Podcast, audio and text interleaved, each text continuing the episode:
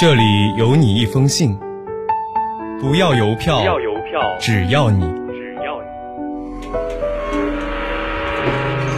你离开了家乡离，开了家乡，我更想念你。想念你。欢迎收听家书系列栏目。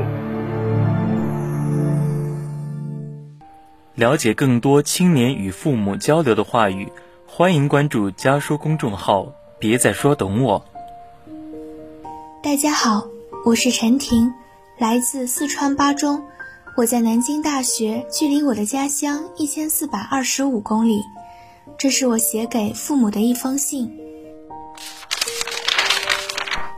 爸，不知道你还记不记得，有一次你让我去洗碗，我随口问了一句：“为什么是我洗？”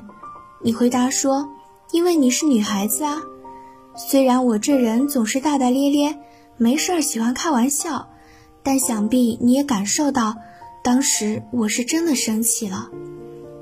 因为你是女孩子啊，这句话我从小不知道听过多少遍了，从外婆口中，从奶奶口中，偶尔从妈妈口中，数不清了。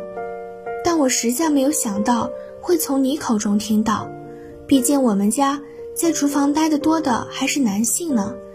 所以我不能理解为什么你也会说出这句话，爸。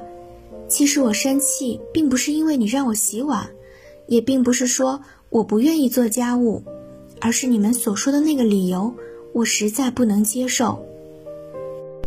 小时候我跟着外婆住，也做了不少的家务活，因为外婆总是会说，女孩子要会做饭洗碗，女孩子要洗衣服。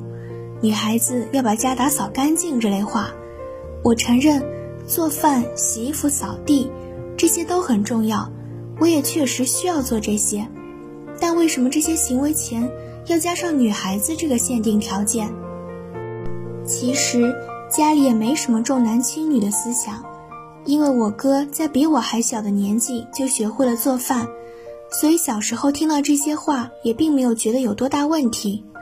后来我长大了，渐渐明白，重男轻女或者男权思想，并不只是体现在有意识中，也体现在无意识中。你们说出这些话时，也许并没有打心底觉得这是女孩子该做的，或许只是习惯性的未经思考说出。但是说者无意，听者有心。爸妈，你们如何理解“家务”二字呢？从字面意思来看，这两个字没有任何表现性别、年龄、能力等意思，也没有任何意识偏向。但为什么我们总是要给家务强加一个性别概念？说到这里，我想起了国内很多广告，尤其是跟家务相关的广告，例如洗衣粉、食用油等等，里面的主人公大部分都是女性，似乎这是自然而然的事情。即使有以男性为主角的广告，也会被特别的冠以“好爸爸”的称谓。我想，这些视觉化的广告在一定程度上也给大众规定了一种观念：穿围裙的应该是女性。而这种影响是潜移默化的，身处其中很难发觉。就连我自己也是学了相关专业之后，才了解到这里面的问题所在。但是爸妈。家务的单位从来都应该是家庭，怎么会是某个人或某类人呢？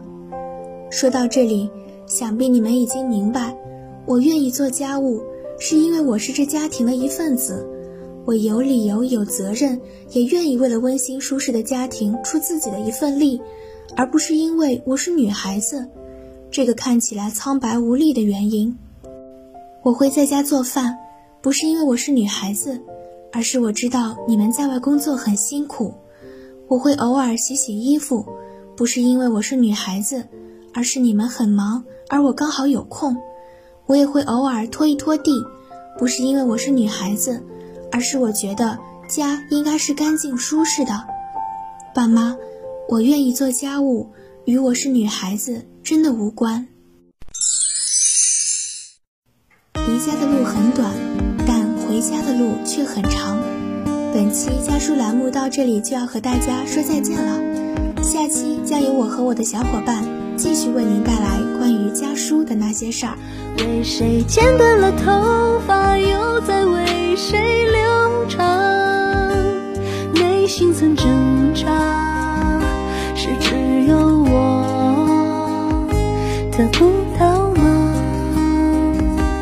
过去的不留，现在的接受，未来的种种，我也和你一样，有过难挨的时光。成长的代价是让人